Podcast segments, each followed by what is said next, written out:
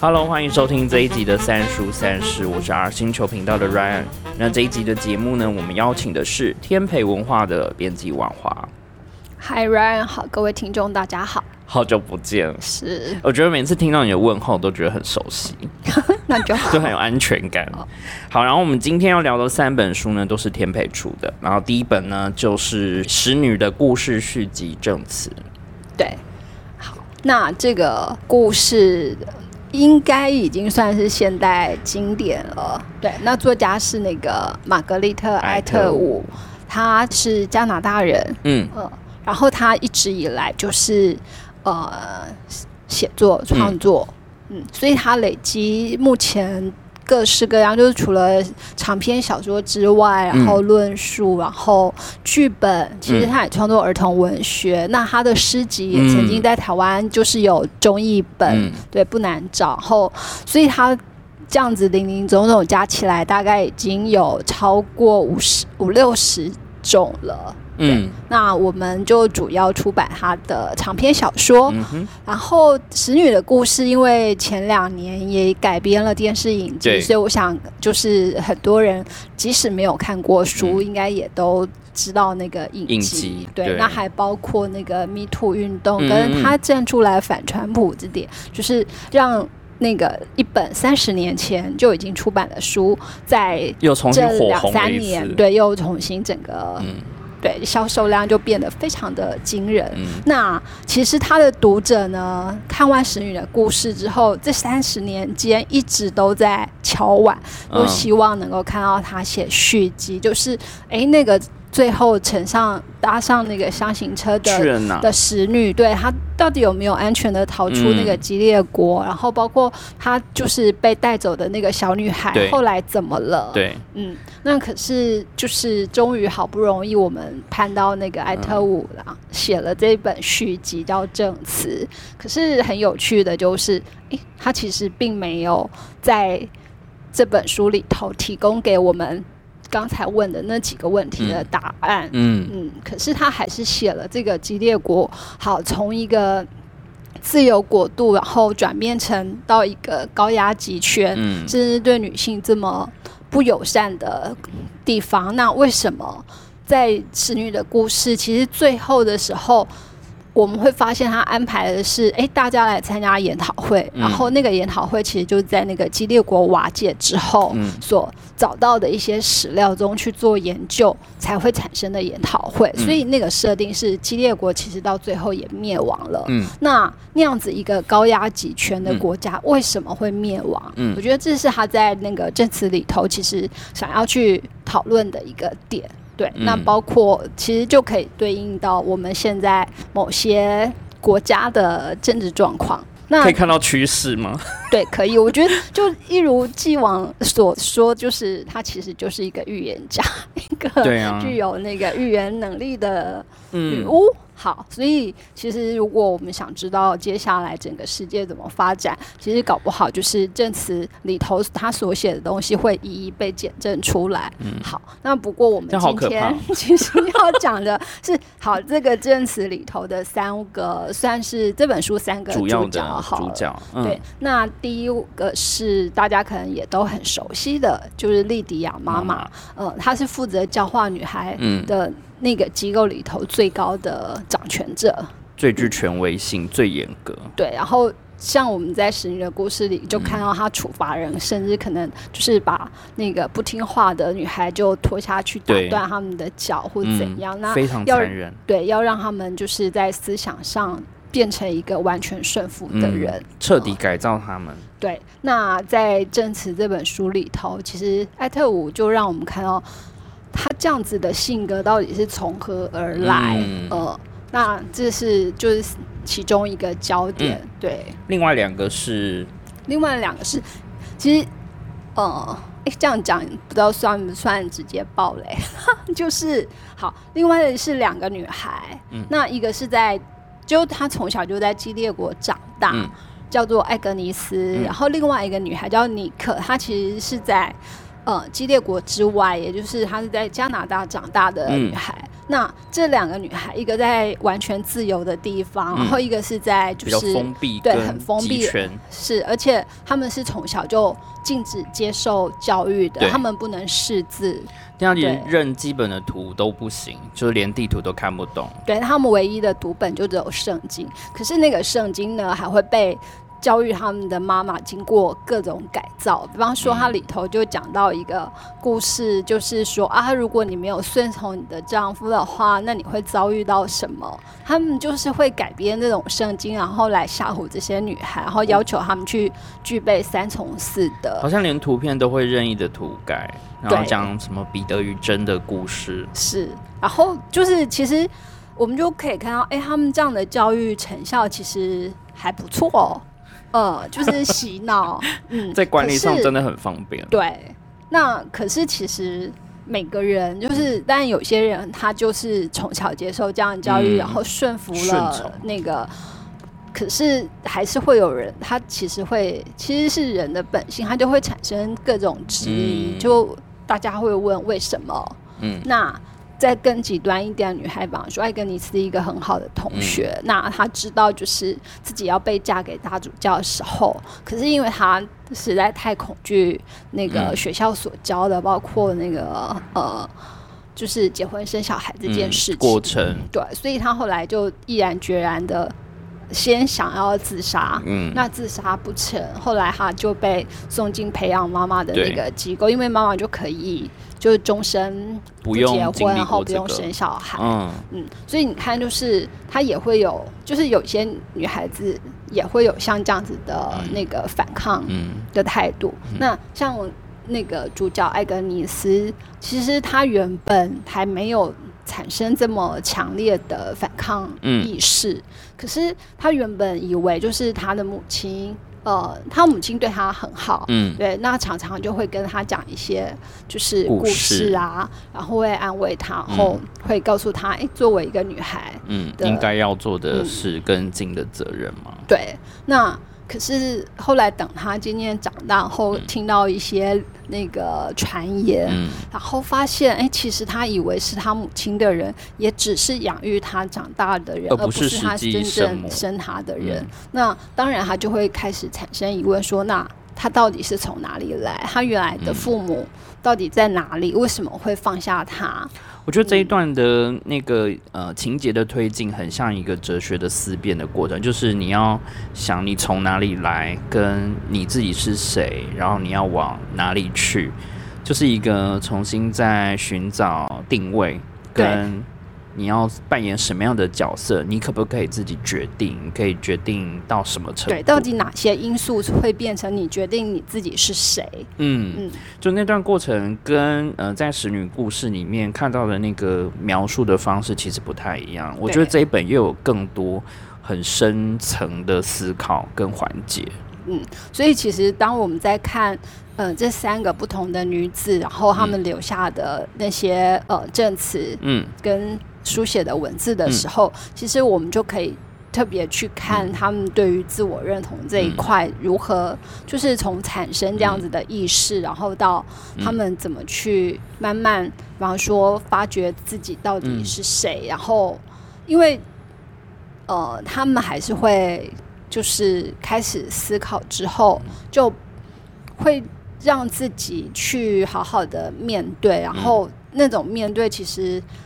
有时候是可以帮助你抛开外在给你的限制，嗯。呃，因为比方说像艾格尼斯，他受到外在限制的时候，嗯就是、就是他一定得要做个嗯好女孩，嗯。甚至像他的同学就是必须要学那个什么 绣花，对，对，那可是其实他很清楚知道，哎、自己对这些没有感觉，嗯，嗯。那他就想办法，也想要进入那个呃妈妈养成所，因为他知道，哎、在那里头他才可以不不用被规定，嗯就是要做原本他们期望女孩要做的事情。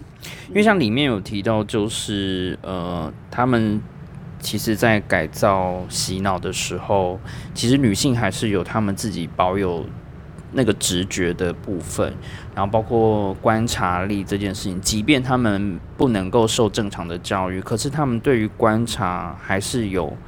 呃，自己的就是那个感觉是没有被抹灭掉的，然后这些自我的觉察部分，好像也都是因为这些，所以有人会变得很顺从、顺理成章接受这一些，那也会从这个过程中再更进一步去了解他们到底要干嘛，或者说有人会因为这样子而更顺从、更更相信这个世界就是被刻意造成这样。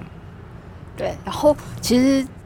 像他面对这些状况的时候，那他一直就是会在两边犹豫不定。可是其实他就有试图着要去找出他自己的那个路跟定位到底在哪里。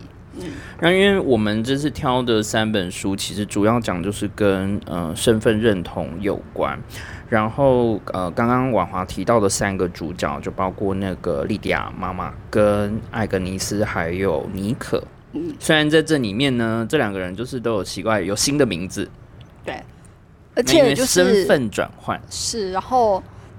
那个名字其实反而对这两个女孩来讲是很重要的一个象征。嗯，对。那像刚我们讲艾格尼斯嘛，然后讲另外一个在加拿大自由成长的那个女孩尼克，嗯，然后就是很有趣的是，哎，她也是长大到呃，哎，十三岁、十六岁，那她的养父母其实就决定告诉她真相，就是哎，她到底是什么？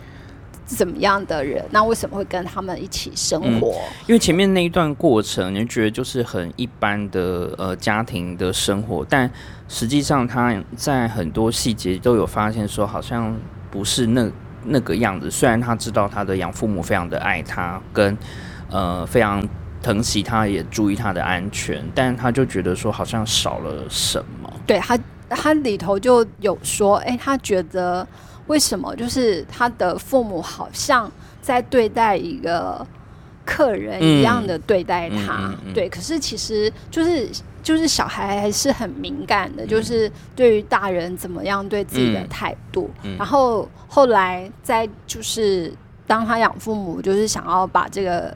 呃，他背后的真相告诉他，然后就是结果就也遭到那个激烈国派出来的人算是暗杀。对，那他还来不及知道真相之前，他就失去了那个呃可靠的学习来源。这时候他就变成一个就是处在不知道自己真正到底是谁的那个状态。那有他父母。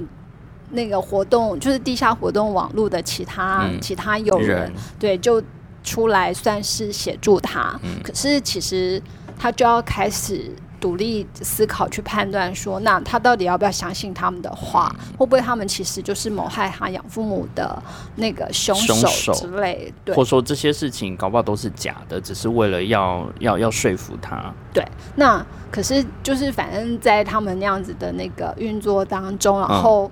他渐渐就理解自己，哎，原来是那个当初就被从激烈国送出来的孩子。对，那那个婴儿其实，在激烈国里头反而被神话化了，就是对啊，对，在激烈国大家就说，哇，那个可怜的宝宝，你可就是我们要去拯救他之类的。可是其实。他到了那个激烈国之外，反而让他就是以一个普通女孩的身份成长。可是等到他成长到那个开始有行为能力的时候，那这边的人其实就是又要求他返回激烈国去进行。一连串的算是对任务，嗯，对，那也是因为他身份这样子的特殊，对，所以他才有办法能够回到激烈国这么极端的地方。就是他可能会，我觉得很多人遇到这个状况，应该都会觉得对自己的过去感到，比如说否定啊，或者说到底什么是真实？对，那有些就是比较性格激烈的小孩，可能就会全盘否定，然后就会走上那个就是精神分裂的道路，或者对，我不相信这个不是我认为的家庭。对，那反正就是他们面对了这个状况，他们也必须要想办法自己去去重新。定义自己的位置到底在哪里？对，我觉得他也在跟，比如说地下组织，然后包括他要回去之前的这一连串的训练，都很有帮助。就是他除了肉体上，他可能要训练，要能够能够保护自己之外，那他在心态上，他要能够自己去辨别说，因为他回去到那个地方是完全不同的思考模式啊，包括你在回答的时候，跟你不能用在加拿大的这种自由的想法去回应。对，所以很多用词他就不能使用，不然就会马上露出马脚来，要装作什么都不懂。对，然后可是其实对于一个原本就是比较。呃，自由惯的小孩来讲，他要面对那样那么多束缚的时候，其实就会产生就是很大的反弹力。那这个时候，对，那他跟他那个就是从小就分开来的姐姐碰面之后，那两个姐妹就是其实我们刚刚讲，哎，他们都有都有对自我产生。一些思考怀疑嘛，可是其实又可以看到，就是因为两个人的那个成长跟教育背景不同，所以他们会采取的方式就也非常的不同。嗯，而且在他们我觉得相认的那一瞬间，好像都没有任何的犹豫，哎，就是他们相信那个直觉。而且当艾格尼斯知道说他自己还有一个同呃还有一个妹妹的时候，母衣服。他就是非常坦然的接受，而且他很期待。对，就是有那种呃，可以互相扶持，因为对他来讲，就是他觉得他母亲不知道在哪里嘛，他是他的生母，那他的他最就是精神上寄托的那个养母也去世，也不知到哪里。那他的后母其实就是千方百计要把他赶出他们家，就对了。对，那所以对于一个完全。就是等于说，她失去了她的家，嗯，失去了她的家人的的小女孩来讲，其实这个时候出现了另外一个在血缘上跟她有关系的人，其实就是一种很大的慰藉。对，而且我觉得，呃，在看艾格尼斯跟他的好朋友贝卡之间的互动的时候，呃，你会发现两个人的革命情感就是一点一点的在累积，然后，但是这通常也很危险。就是如果万一真的今天贝卡其实也是个间谍，他就是从头到尾都是在套你的话，跟从从小就是要刻意接近，那就很可怕。对啊，就是激烈国其实他们就很会玩这一招，这是双面人。他就是要让你就是无法信任别人，因为他们就会觉得说，一旦你们之间产生了某种连接，那那个力量会产生出来，所以那种所谓的革命或叛变的。的苗就是会从这个缝隙里头产生，所以他们就尽可能在离间跟塞缝隙给彼此。所以像就是好，他们从小被这样教育，可是我们来看教育他们的那个妈妈，妈妈们，那他在收服其他妈妈的时候，就是那个利比亚，对，那他怎么样巩固他自己在这个机构里头的权利？他其实也都是用这些方式。嗯，然后我觉得在这本书里头最特别的是，艾特伍就把这个人的背景写了出来。嗯，那在上一本，对我们只看到他的穷凶恶极。嗯，在他在这一本里头，其实艾特伍就更细腻的去写，哎，那他为什么会变成这个样子？而且其实他之前是一个法官。他在这本书续集里面，他用的一个很有趣的方式，就是他让那个莉迪亚妈妈的。部分呢是用亲笔手书的模式，也只有就是他有习学习那个书写跟嗯，对写漂亮的技巧，对，可以写字。然后这个又更加深了，就是你对于这个证物甚至这个证据的某种程度上的可信度，但。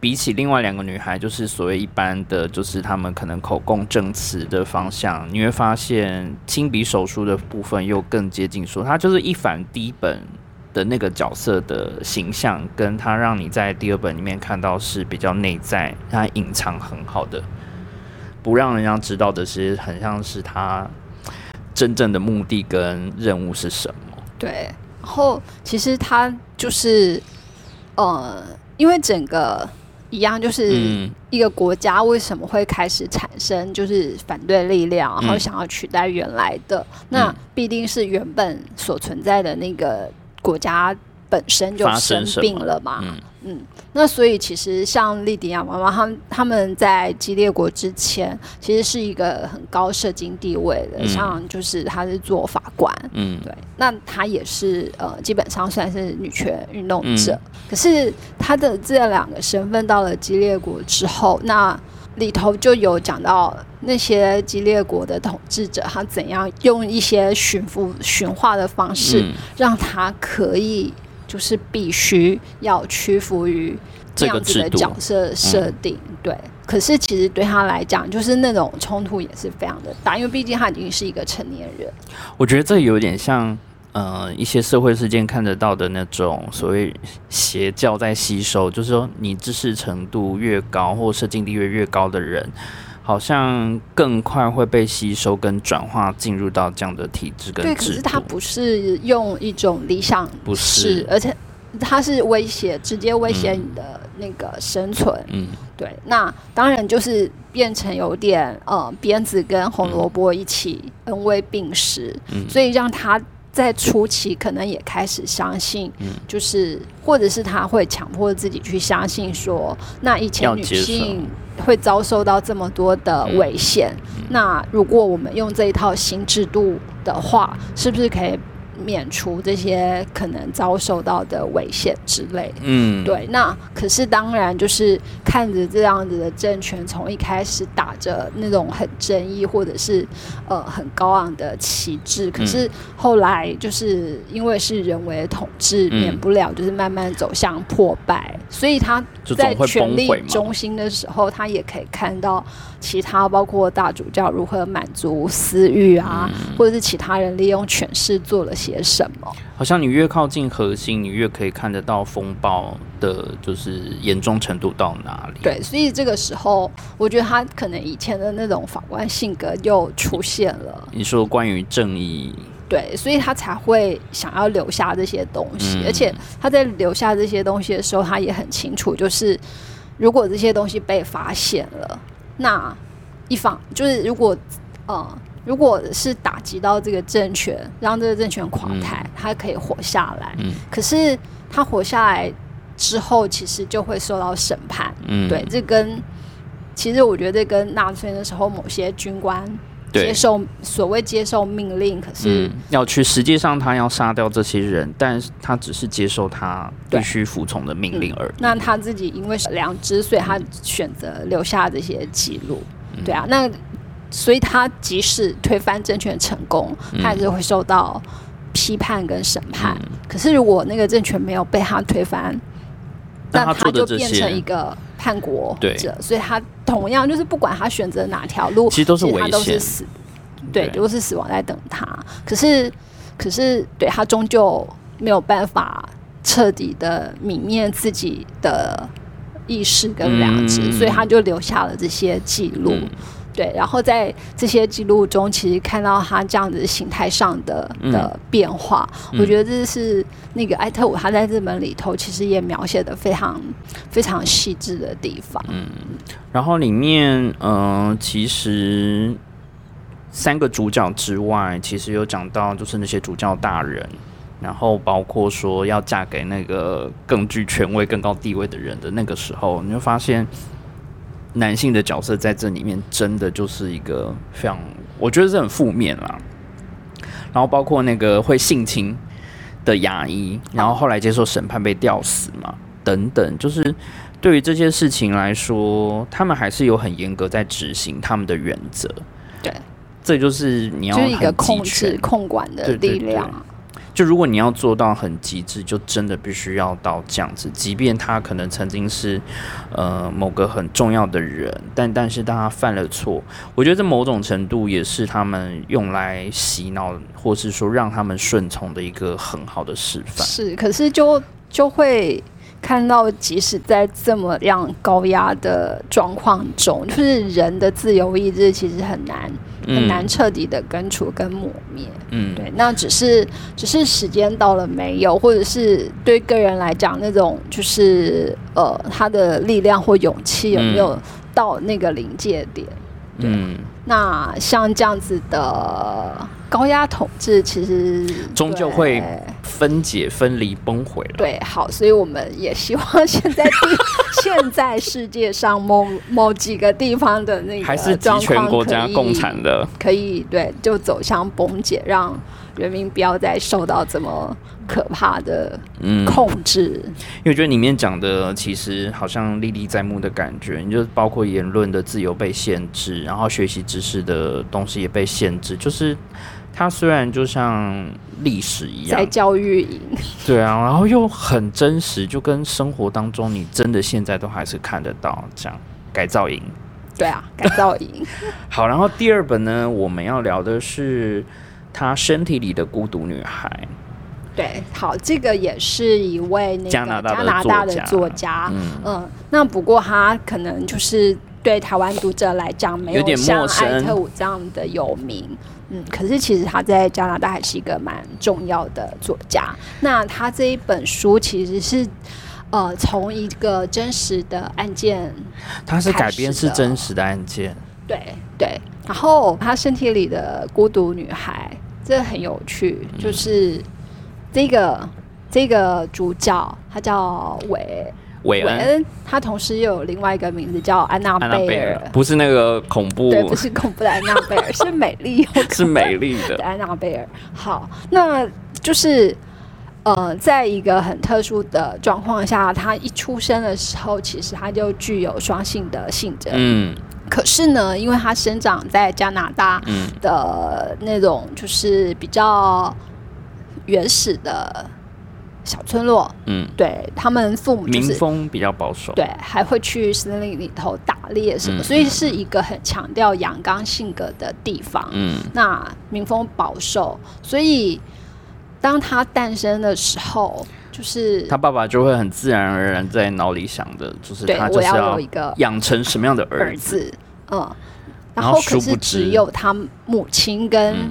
跟就是帮他接生的的那个另外一个妇女，就是嗯。他发、他们发现，哎，他其实好像有点跟普通男孩不一样，嗯，呃，然后他们也很快就是依据经验就知道，哎，他其实就具有那个男生跟女生的特嗯。质，对，另外一个就是汤姆希纳，嗯，然后这个角色也在后面也成为影响韦恩一个非常重要的人。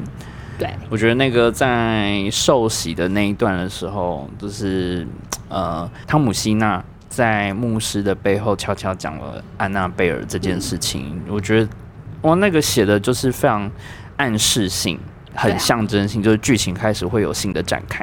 呃，因为好就是喜获新生儿嘛，嗯所以当然父母都很高兴。嗯可是父亲就是哎、觉得他是一个男孩，嗯可是母亲就觉得我不要在这个时候就帮他决定他要是男孩或者是要是女孩。嗯我觉得就是作者在写这个的时候，我们可以看到那个女性其实比较宽容的，就是比嗯较不会认定就是你事情一定要怎么样。嗯所以他觉得，哎、因为其他人那包括后来，就是包括其实很快他先生也知道他的小孩宝宝不一样不不太对劲，所以他就径自下决定说，我要叫他韦恩，他是我嗯儿子。那不属于儿子的部分，他就要叫他太太去把他带去医院处理掉。嗯嗯，那可是到了医院的时候，其实那个母亲嗯。后悔了，嗯。对，那他就偷偷的，就是没有按照原定计划进行那个手术，嗯。所以其实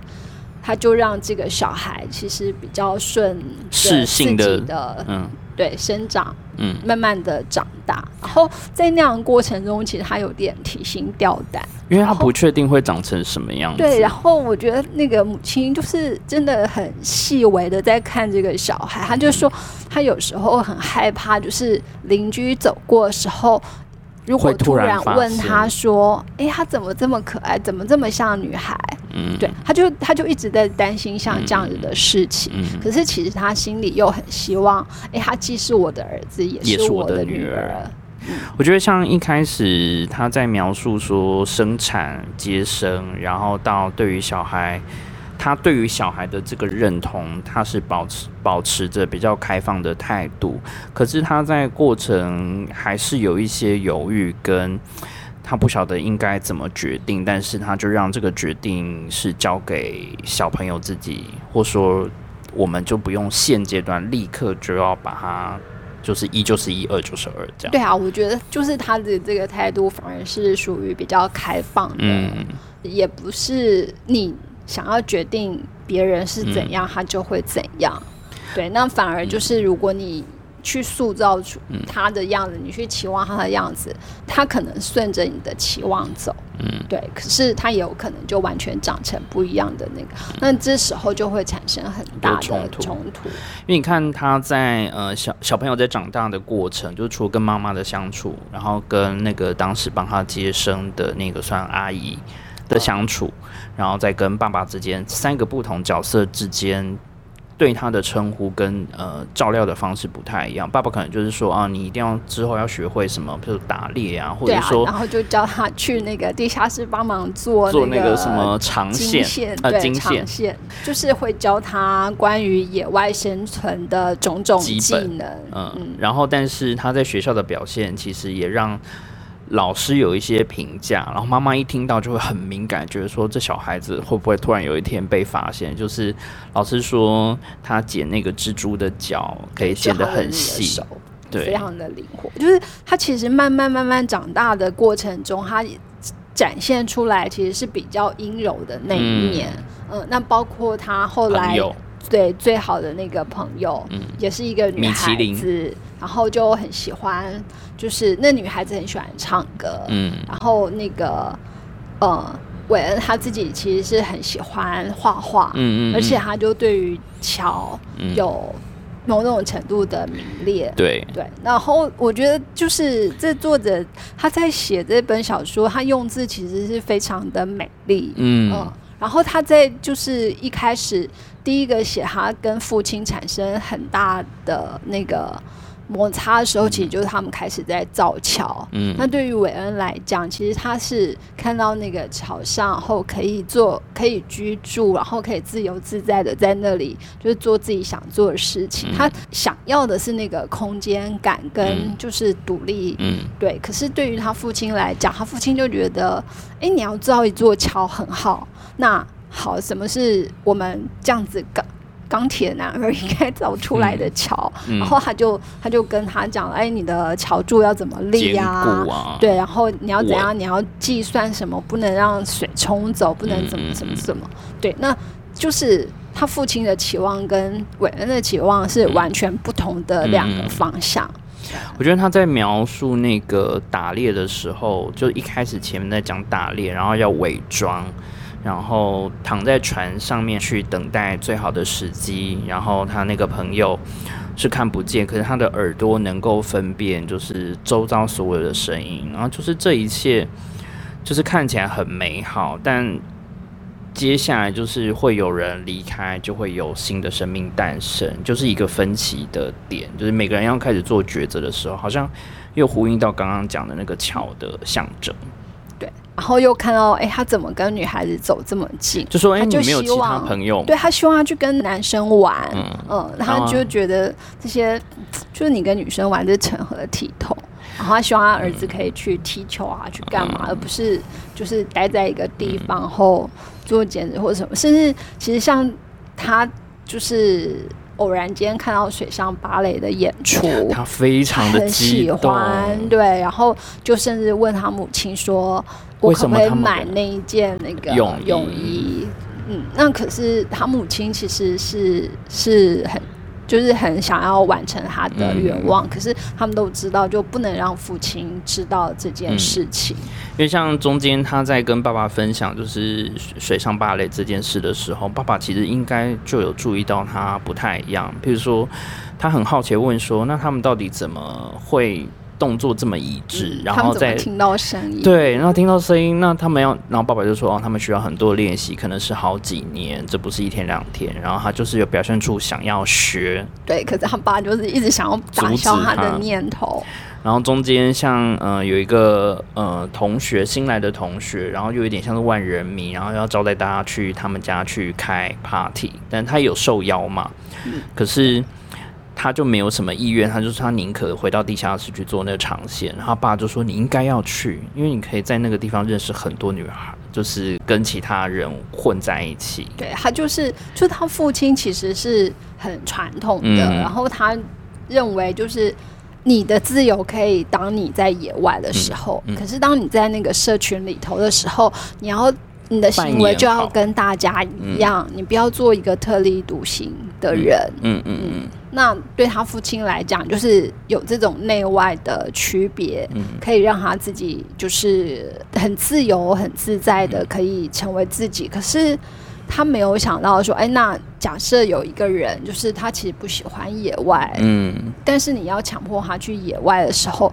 其实反而是压制了他的那个就是你在迎合别人的时候，同时好像你也要放弃一部分的自己，然后特别是来自于比如说父母亲的期望的话，那个时候的挣扎可能又会比其他人对你的会要更大一点。然后，所以像他发现，哎，他的儿子竟然在桥上的那个空间就做了很多奇，呃，嗯在他眼里看起来是很奇特的装饰的时候，就是其实是很女性化的装饰。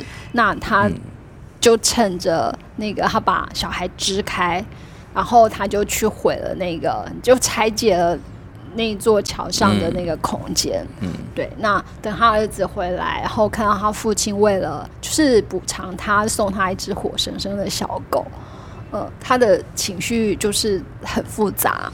对对啊就好像你被电击之后给你糖果。对，然后作者就写了一句，就是说，哎他用这样子活生生的小狗作为补偿，其实是让他儿子更生气的、嗯的一个点。嗯，对，可是当小孩还没有办法那个处理这在个，对还没有自立能力的时候，他只好就是在某种程度上也慢慢开始知道要隐藏自己。嗯，对，啊，所以后来是一直到他十八岁，嗯那他决定就是离开家里，嗯到另外一个城城镇里头去生活。嗯，然后那个时候他也看到，哎，为了就是他必须要呃，因为他从小就一直在接受所谓的治疗嘛，嗯，哦、因为必须要补充他的男性荷尔蒙什对么，，要吃非常多的药。然后他也渐渐明白，哎，他自己身上到底发生了什么样的事情，然后他也开始对于自己希望自己成为一个什么样的人有有越来越坚定的想法。嗯，就很渴望去理解这背后到底什么原因。比如说，呃，他要离开的话，那他是不是要带着处方签要去领药？然后或者说看医生的时候会被变成是呃研究的对，对它就是一个奇妙道的具，活体。嗯，可是就是这些都让他更深切的嗯去思考他自己到底想要做一个什么样子的人。嗯嗯嗯然后，所以当他告诉他父亲说：“哎，我要停药，我不要再继续做这个治疗嗯了。那即使我会越来越像一个奇怪的人，嗯他也愿意去接受这样。对去面对他。嗯那当然，他父亲就是没有到非常那种传统权威，就说你不准。他父亲就告诉他说：“好，那你要知道，你这样的选择之后会有什么样的后果。对，这个世界不是你想的那么良善良跟单纯，对。”因为他爸爸其实呃，虽然故事写的你看不出很明确的时间的流转，但是爸爸其实态度是从一开始的，你可以看得到各种表现，就知道他是很传统，然后中间慢慢慢慢软化，然后去接受他自己的小孩，就是韦恩安娜贝尔，对他身上的各种就因为他是他的小孩，就虽然他很希很希望他能够好好的长成一个正常的男子，嗯可是当他看到他儿子就是这样子的纠结的时候，其实他在心里也也还是跟他一起痛。只是尤其他用是后比较面，比较优微的方式来表达嗯他的关心，所以他就说啊，那好，你要停药，那你停药之后，可是他们会付的那个钱，嗯嗯。我就寄给你好了，因为到时候你一定会需要这笔钱，嗯这样你才能够比较好的生活。就是，嗯，他可能已经就是他其实也是深谙世事的大人，所以他在脑海中其实也已经预想到有些布局要，然后如果今天变成女性的话，她可能会面对世人怎么样的眼光跟那个。嗯那果然的确就是他在后来就是那个那个小镇里头，就也遇到一群其他。也不能算小屁孩，因为都已经就是小混混，对小混混，然后就就开始那个对他。嘲笑他，然后欺负他，然后对就用暴力什么的，嗯。嗯，我觉得这个状况其实不管在哪个国家都有同样类似的情形，就是被霸凌的、啊，因为你身上的一些不一样，对，就是从性别的那个刻板印象所引发的一些那个，就是其实霸凌的状况其实都没有太大的改善，这对还是啊需要 没有。而且如果 如果真的就像对，因为原始呃，就自然界中，比方说有些鱼。它里头书就是书里头有讲说，哎，对，它雌雄同体，然后到某个时节，它可以就是会自自己己选择变那个雌的或雄的。那我觉得就是如果人类其实有这样的方式也不错，就像我们那个那个念日本到古世纪的时候，古世纪的嗯时候，其实日本的天神也一开始是没有性别，嗯。就是他们决定要要怎么去，也是好几代之后才开始有所谓就是男性跟女性的差异。对啊，那其实我觉得就是人类出生，其实不管外表的状况如何，可是实际上在本质，也许根本就也还没有所谓性别的那个，嗯，所以其实就太早去定义它，嗯。反而就不是一个好的状况。嗯那像他面对这个，是因为自己身上特殊的存在，可是嗯。其实他就很诚实的知道，哎、嗯。其实他想，比方说他想要画画，嗯，他想要那个就是可以做嗯什么手工，嗯然后或者是他想要跟着他的那个同学嗯。一起在那边体会音乐的嗯美感什么的，嗯，然后像甚至就是其实有点类似到，就是可能算有点类似他的教母吧，可是。当然，他没有直接用这个名词，就是那个汤姆纳西，对。他同样生长在那个小镇，然后可是因为他他的那个先生生跟跟女儿都都去世了，所以他后来决定就是，那他要放下这一切，然后去实践他的梦想。嗯，他就是去，就是走出去，嗯。去世界各个不同的地方。那这个当然在那个社会，在那个年代，其实也是一个很特立独行的人。因为你是一个女性，自己要离开，然后做这件事情，好像不太会被接受。对，然后而且也其实就需要自己有很强的行动力。嗯一方面，因为他在韦恩身上找得到一个他可以依存的一个目标，然后我觉得无形中两个人的那个情感的连接，好像都变成是彼此能够支持对的力量。对，所以当那个就是韦恩看着他从世世界不同地方嗯寄回来的明信片，嗯那甚至。呃，透过教学告诉他，诶希腊神话里头的那个神奇是，嗯就是也是雌雄同体的那个嗯状况，就而且他也带着韦恩去医院嗯看医生，就是他宁愿自己冒着那个丢掉他教职的危险，他还是希望韦恩能够嗯知道嗯这个事情的真相，然后让他自己去选择。嗯那就整本书里头看来，其实他是一个最能够就是所谓的活出自我的嗯人，对。因为像这本书里面有非常多文字，真的写的很美，就是包括写冬天啊、雪景，然后里面有非常多，比如说关于金色啊、蓝色啊、白色的这些描述，你会发现它都有一些小小的暗示，它就不像说，呃。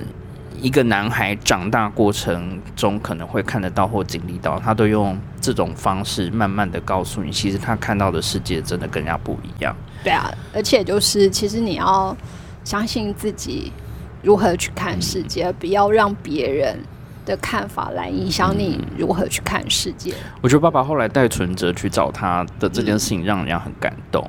然后这个就是他身为爸爸，或者说他的价值观或他的性格，能够做出一个最富有爱的表示。嗯，然后他们之间好像也没有太多的呃争吵或干嘛，其实就是彼此都真正接纳了对方现在这个样子。对啊，这个其实就是好感人，这样子走来其实是很不容易的一件事情。呃，那尤其是像就是即使我们现在已经离这个书的年。不是书的年代，而是说书他写这个事件的年代，大概也有二三十年。可是实际上，那种就是限制他人，或者是就是用刻板印象去观看跟定义他人的状况，其实并没有没有特别的改善多少。对，尤其是像性别这回事，对啊，所以不管就是在怎样，我们还是对必须时时刻刻把这样子的警觉放在那个。脑中好，然后第三本就是《焦虑的人》，作家是菲特列贝克曼。对，那他是那个瑞典的作家。然后这个就是，呃，因为我们已经也出版过他的其他长篇跟短篇，所以大概如果有注意到的话，应该不会很陌生。嗯。那这本书其实是他的最新的长篇，然后我觉得他的这个书名也很好玩，就是对，的确我们从去年就是非常严重焦虑的一年，嗯。嗯，那可是当然他在写这本书的时候，其实是还没有发生这些事情的。好可怕！北国的人是都最接近预言的人吗？不知道，可能就是因为太天气太很冷，充满想象力，他就会有非常轻盈的那个 预示能力。对啊，好，没有啦。那这个焦虑的人呢？其实呃，里头出现了很多的人物。我觉得他的角，他的场景设定太巧妙。嗯，不得不说，没有人会想到说是在一个什么看房的状态，然后遇到抢匪这件事情。对，这个场合太太奇妙，就是而且这些所有的人啊，就是你如果知道他之前的作品的时候，你会觉得就是他应该是一个很温馨感人的故事，没有错。但他前面铺陈的状态非常像那个悬疑推理的小说。嗯，那你就所有人都在想说，哇，他这次是要写这种路线吗？就果然还是很感人，对他到后来还是很感好。那这个故事呢，其实就发生在除夕的前一天，而且他从一前面就一直讲说要想想饼干，想想饼干。可是比较想在桥上的那个人，桥上有一个男生，就跟刚刚那本书一样，刚刚呃他身体里的孤独女孩里面有提到桥，那这本焦虑的人一样有提到桥，它是一个非常重要的景。可以说，这故事的核心很早很早之前的那个点是从那个桥开始，对。可是也可以说，哎，故事完全就是跟那座桥没有关系，嗯，对，这是它很有趣的地方。好，那这个除夕的前一天呢，这个。银行抢匪，他要去抢银行，嗯，然后可是他抢到的是一家很现代化的无无钞银行、无纸钞银行。因为现在北欧都是这样，就是没有现金，对，没有现金，所以他也抢不到任何东西。那在惊慌的状态之下，他要逃走，可是。眼前只有一栋大楼的门开着，他就想也没想就跑进去了。可是冲进去之后，也只有一道楼梯，那他就也只能往上冲。可是他一直就是楼下响起了那个警车的声音，可对他后来才知道，哎，那只是那个交通巡逻车。但是对于一个完全没经验的抢匪来讲，他以为警察来了，所以他就只好努力的想办法冲，然后结果就冲进了一个正好门开着，嗯。然后里头有很多人的公寓，嗯，对，其实一进去之后，就是大家也傻眼了，他到底在干嘛？就是你会觉得说，故事的一开头就是一个有点荒诞，但是还蛮搞笑，就是抢匪努力在扮演好抢匪这个角色，然后里面的人质也就是一直都在努力的试图的让这个场合看起来很合理。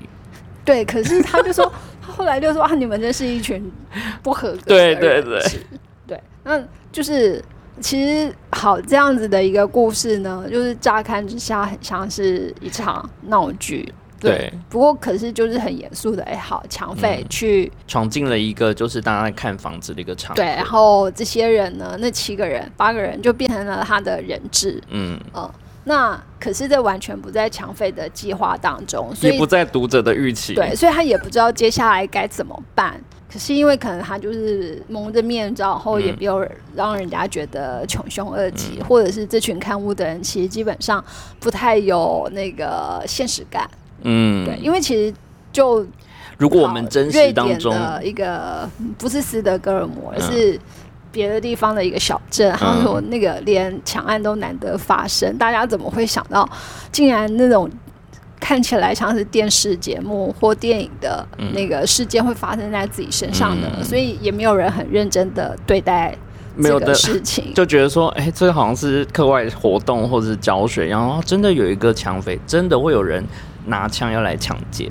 对，好。可是其实更重要，或者是更更根本的是，其实因为大家心里或者是呃，在那个状况之下，都有一个，就是都有自己更担心的事情。嗯那这些担心、这些焦虑，就是让他们觉得。哎呀，那银行抢匪被就是被银行抢匪绑架了，好像也没有那么严重对，他们就说好了，那我钱给你嘛，我身上 对对，我把身上钱给他说我不要这个，对，呃，那这些角色里头，其实就变成每一个人都有他的故事。嗯，那这也是作者其实是最会写的那个，就是好。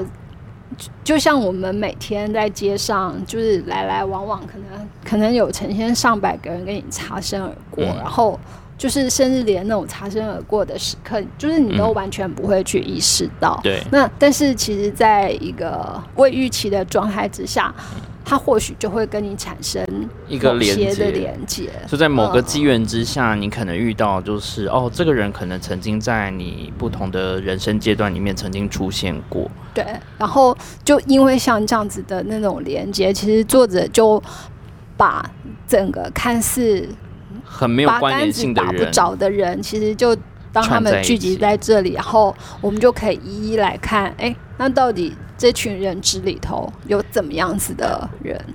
我我觉得每次看完看完 都好想哭哦。他所有人都好值得聊，就包括嗯。警察，就是吉姆跟杰克，对啊，然后里面呃有一对就是女童，然后有怀孕，就是洛跟他的另一半，嗯，朱那茱莉亚叫猪猪，对，然后还有一对夫妻，嗯，一个就是他们已经退休的夫妻，对，然后兴趣是看房，就不可以可以这样说买，房投资对，然后说小整修之后再转手，立刻买，嗯，那其实为的事情不是想要赚钱，而是为了要让先生有事做，然后他们有一个共同的目标。我觉得这件事情还蛮有。他像他讲鲨鱼啊，不能对停下来的鲨鱼，就是所以在这些就是呃小小小小的嗯那个故事中，我们就可以看到，哎，每个人他到底担负着什么样子的那个烦恼，就是每个人在他现在的角色上，跟嗯、都会有一些他很烦恼跟痛苦的事情。那有的人是走入一个新的关系，有的人是要准备迎接新的生命。那包括退休的人，那你要如何迎接老后的生活？就退休的生活怎么相处？就是你在很多角色的变换，可能不一定是跟年纪或性别，那有时候可能是跟生活的状态，包括抢匪。对，还有那个警察，匪，嗯。就他们的角色都不是那么的绝对。对啊，就是其实一个人虽然说他会有身份上、工作上，或者是就是关系上的、嗯的一个定义，可是实际上每个人都还是有很多不同的所谓面向，或者是、那个、比如说职业啊，我们对外面会有一个 title，但是回到家，我们可能同时面对到父母就是小孩的身份，但如果你有小孩，你又同时成为别人的父母，然后有亲戚，然后或者说你在朋友、同事之间又是一个另外的身份。对，所以好，那比方说，我们就先开始来讲关于那个抢匪好了。嗯，他要抢劫，其实他只要银行可以给他六千克朗，六千五，好，六千五，对。然后呢，那个柜台行员又说：“你是不是少写了个零？”对，对，你干嘛来来？对，然后就是后来他就他就有告诉其他人，就说我需要这六千五克朗，因为我必须要能够就是租一间房子。对，那可是又因为他失业，所以他没有办法去银行借到这些钱。对。那一旦他没有办法付房租，没有房子住的时候，那他就不能带他的小孩来。嗯嗯嗯，因为他开始是呃讲抢匪的时候的身份背景，就有讲到父母之二之一。对，但他没有特别去告诉读者说，因为他们直接用 parents 就好了。因为我们会觉得说抢匪应该是男的，双亲之一。对，那好，那反正就是就是抢匪，他因为失业，然后因为失婚，然后又想要争取小孩的那个监嗯监护权或探视权，所以他必须要有一个空间，因为这样才能够符合那个资格。对，可是银行借不了钱。就同时就是他每一本小说会提到，就是社会阶层差异。对，所以他在这里就讲到为什么银行这么的。不合理，那甚至其实他会导致他没有钱，是因为有钱的人他其实就是很有钱，他根本不需要借钱。那没有钱的人就是因为没有钱才要来，才要需要借钱。那银行的条件跟规定就会有时候很难去，对，因为他觉得你没钱就就还不了钱，所以他就不想借你。但他就是没钱才要来借。对啊，所以就是呃，作者就用这样的方式来点出一些社会制度上的的荒谬之处，对。那银行抢匪就是逼不得已就铤而走险，可是结果他也没有成功的抢到钱，然后还把自己就陷入了一个，就是除了抢匪之外，又变成了那个绑架犯。嗯嗯，那所以就是他也在这个那个绑架的过程中呢，就慢慢的就也让其他人知道，那他为什么要去抢这个钱，而且他没有。意思要伤害他们，甚至他后来就有说：“好啦，那个你们大家都出去好了，我我就去自首吧。”嗯嗯，但大家后来又劝他不要。对啊，大家就劝他不要。我觉得里面很有趣，就是先用警察父子的这个关系，然后去带呃这个抢案跟就是挟持的事件。那因为在父子的相处跟他们在警局里面，就是一个是前辈，如果在工作在工作上一个是前辈，前辈，然后又有私底下是父子关系，然后又讲到父子之间在对于事情处理的态度又很不一样，而且包括两代，然后一个比方说善用三 C，然后一个是不会，然后他在讲说，哎，他父亲就是。要 Google 对 Google，然后我们会讲说，哎，你去 Google 一下，然后对我们来说，Google 是动词，对，然后父亲会觉得 Google 是一个，就有点类似像图书馆那样，然后你就可以找到答案。嗯，对啊，包括比方说要荧幕截图，嗯，我就觉得他写爸爸很好玩，就是电脑上的荧幕截图，他就用手机去拍那个电脑画面，那手机上的荧幕截图怎么办？他就拿去影印机 影印，就是会有这些就是时代上的差异，所以当他们两个一起面对这个事件。绑匪对的时候，那他们。也会用不同的方式来进行。那像儿子就觉得他就是可以直接冲进去，然后去跟那个绑匪协商。因为一开始不是很荒谬，在讨论说，所以以前你们有处理过类似的情形吗？然后爸爸是支支吾吾说，哦，有啊，类似啊，但是 应该没有这么荒谬啦。没有，对对。然后所以其实他们也没有办法真的去解决它。包括谈判也是 Google。对。然后可是其实像那个父亲听到儿子。就是要进去的时候，那当然对于一般那个警察职务来讲是很正常的嘛。那一定要有人那个去去跟，可是这时候他父亲的身份就冒了出来，他当然就会不希望我儿子去冒险啊。而且你怎么知道抢匪的枪是不是就是就是会不会呃有没有枪会不会杀人？嗯，对。然后包括他是不是恐怖分子之类的。所以当他那种父亲的身份角色冒出来的时候，他就会又。对儿子产生了诸多的干扰。限制，对啊。然后包括说后来他们去求助那个斯德哥尔摩的专家，那这当然就让儿子失去了一个表现的机会，嗯所以就是他们在职场上跟在个人关系上的那种、呃矛盾，就嗯在这个故事里头，其实产生了蛮大的影响。包括说他们在巡逻警车上，然后好像爸爸拍照，然后闪光灯闪到他的这种情景，就是两个人在对于比如说植物这件事情的使命感，跟想要如何完成这件事情又不太一样。对，就是那种呃世代上的差异差异。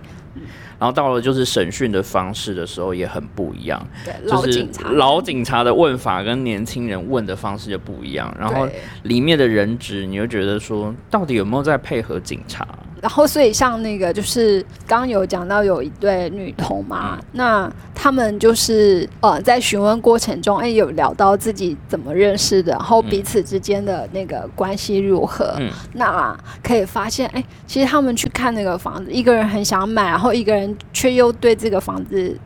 产生很多的挑剔，嗯。可是其实表面上看起来是这样，嗯。他们几乎都要吵了起来。嗯。可是因为那个就是反正绑架时间也不能做什么，嗯。然后又各自有其他的人，那他们两个人分开到不同的两个小群体之后呢，其实他们反而就是对原本是陌生人的这些其他人讲出，其实他们心中对买对方房子或跟、嗯对，就是对对方的担忧是什么？嗯对啊，然后所以像他们其中一个就是他会对房子有这么多的挑剔，其实他就说他其实是因为他不知道。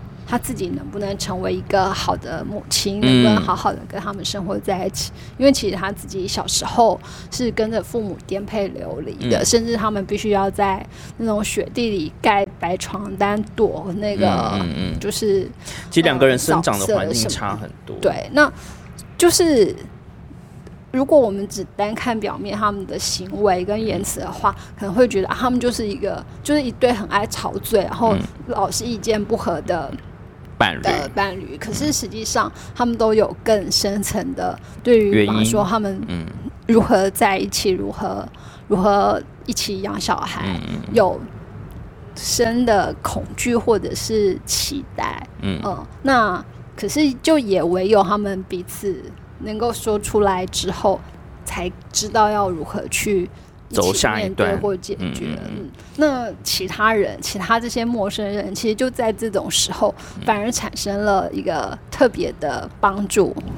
就是从好像有点像患难见真情，但是见的真情是跟别的你平常相处的对象以外的人开始建立了新的感情跟连接。对，所以其实就除了这个之外，那包括哎，另外一对退休的夫妻，就罗杰跟安娜丽娜，对然后还有一个老奶奶。就是伊对斯存在，感非常低的我觉得她真的是很灵魂人物爱哦。然后收到那个钥匙的那个，他一直都有收一把钥匙，就是所谓精神上的外遇，可是也不是对，就就是很有趣啊，非常好玩。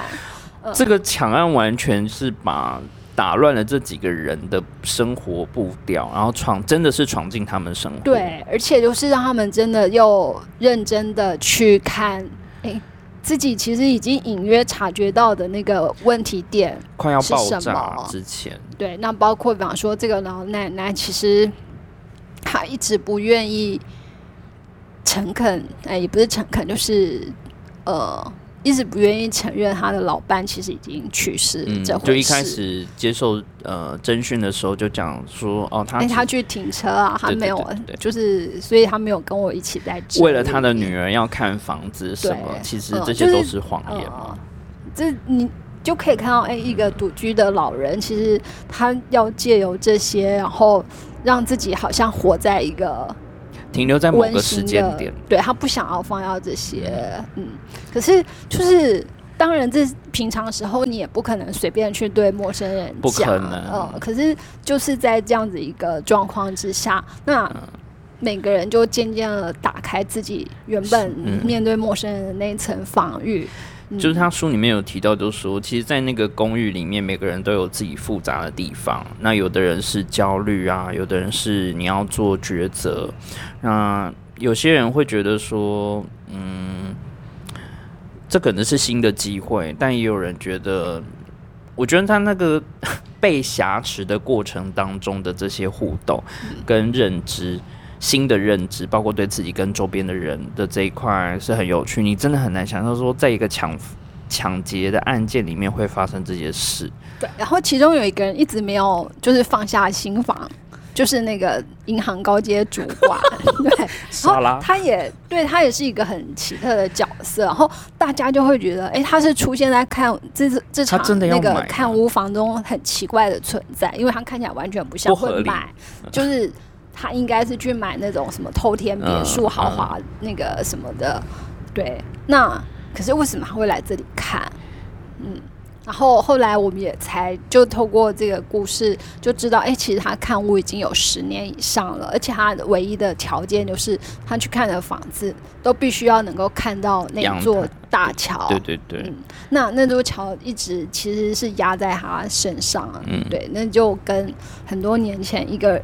男子从桥上跳下去，有关。对，而且就留了一封信给他，但是他一直以来都没有勇气可以打开那封信，嗯，他一直没有去面对，嗯，那到底是什么？而且其实我们就知道他其实很害怕，嗯，很害怕去面对这件事情，就心里放很久的秘密啊，然后包括说。当初一个男子从桥上跳下之后，其实没过多久，又有一个女的试图要从上面跳下去。嗯，然后这个他就看到有人去救了这个救了那个女孩，又阻止了那个女孩跳下去。可是他就会同时反思到自己为什么没有那样子的勇气。对对，那其实我觉得就是作者那很会写，他就其中有一句，他就说很少人能够知道。在知道自己那么坏之后，还可以坦然的活着，嗯，就是所谓的愧疚感嘛，负罪感，嗯，对，那这个就是其实是很容易一直压在嗯。一个人的心理上，就是如果你觉得你伤害了别人，里面也有提到一句，我也觉得很有趣，就是他说真相往往没有我们想象的那么复杂，我们只是希望它很复杂，因为这样子的话，我们其实。提前发现真相，就会觉得自己很聪明。对，它里面很多这种句子很睿智。对，是作者啊。然后包括说，嗯，刚好提到一个角色就是莎拉，然后他其实都有一直在看一个精神科的医师，然后这个医师跟他的关系也很微妙。然后包括他们两个在呃医病之间的关系，然后有时候都会让你觉得，到底谁是医生才是医生？就是他反而很会去分析。对方到底如何？可是其实他是借由这个一直在在隐藏自己。嗯，他从来没有卸下心这两个人交手其实也很有趣。他就是一个小插曲，然后你在呃想说跟着案件在推进的时候，你想要你也想要知道说到底抢匪是谁的过程。莎拉跟精神科医师的这段姻缘，或者说他们的关系是什么关系？就不是只有单纯的医病。就是还有更渊源，对啊，就是随着这样一页一页翻下来之后，就知道，哎，作者原来在里头安排了很多巧妙的相遇，对，然后到底最后该怎么样解决这个抢匪的问题？就是当我们知道其实他有这么多，还有这个这么重大不得已的苦衷的时候，那好像会原谅他，对其他人。就是，可是就算好，这群人质原谅他，那他还是得面对那个法律的裁判。这时候怎么办？对，然后作者其实就用了一个方法，嗯，好了，里面还有一段我觉得印象很深，是那个要点披萨这件事情，就是当他们被抢匪呃就是囚禁，然后他们要跟警察开始算是谈判。抢匪就是应该要提出条件来呀。那可是其实抢匪本来就不就是绑架犯本来就不是绑架犯，他也不知道要到底要提什么条件。不然就来点披萨。所以说我肚子饿，我要吃披萨。就是一个非常没有就是真实感的一群人。对，然后是不合格的人质。在点的过程，你会发现每一个人的要求都不一样。就是说，即便是已经一起生活非常久的夫妻，跟已经结婚的。伴侣，然后每个人对于在披萨上面的要求特都不一样，那你就表示说，他们其实互相必须要去磨合，包括他们即便是来选一栋房子，都会有很多不同的意见。对啊，那包括有人就是喜欢敲墙壁，看 他到底是不是那个承重墙后那个什么可以靠墙壁敲的声音知道他隔那个其中。留下三十公分宽没有处理，就一个人其实是可以塞得进去。嗯，那就是其实他们呃，一方面是很了解，就是一对呃一组一组的人之间，他们其实是很了解对方，可是可是却又因为太过了解，然后又又会产生一些摩擦。嗯嗯，那这一群人其实。整个说来，的确每个人都有他的焦虑所在。嗯，对。那这个焦虑还好，也不是不能解决的，因为包括那一对退休夫妻，那那个太太就很害，就是她的焦虑就是很担心她先生没有成就感，因为所以她想了个方法，对啊，就是牺牲。也不算牺牲啊，反正就是他们在在协商的时候，对太太的工作发展、职业发展非常好，而且可以赚很多钱，所以他就先生就宁愿在家带小孩，就让他那个。可是等到那个，就是他已经没有机会可以在他工作上有所有所那个展现。然后就要退休的时候，那太太其实是很关心他的，就希望他不要因为这个东西改变而就是可能走向更对，所以就陪着他玩那个看屋、装修、买 房、买房。对，可是其实对太太来讲，他就说：“哦，其实我只希望嘛，说我们就是去看一场电影这样子。”其实都有一些你很想要跟对方说，但你不知道什么场合，甚至你不知道如何开口的一些话。然后其实也许对方就真的很需要这个东西，才能够去缓解彼此的焦虑。对，好。疗愈。那我们今天三本书是关于就是身份认同的三本书。先谢谢天边花的晚华。好，谢谢。好，那我们今天聊到这里喽，拜拜。拜拜。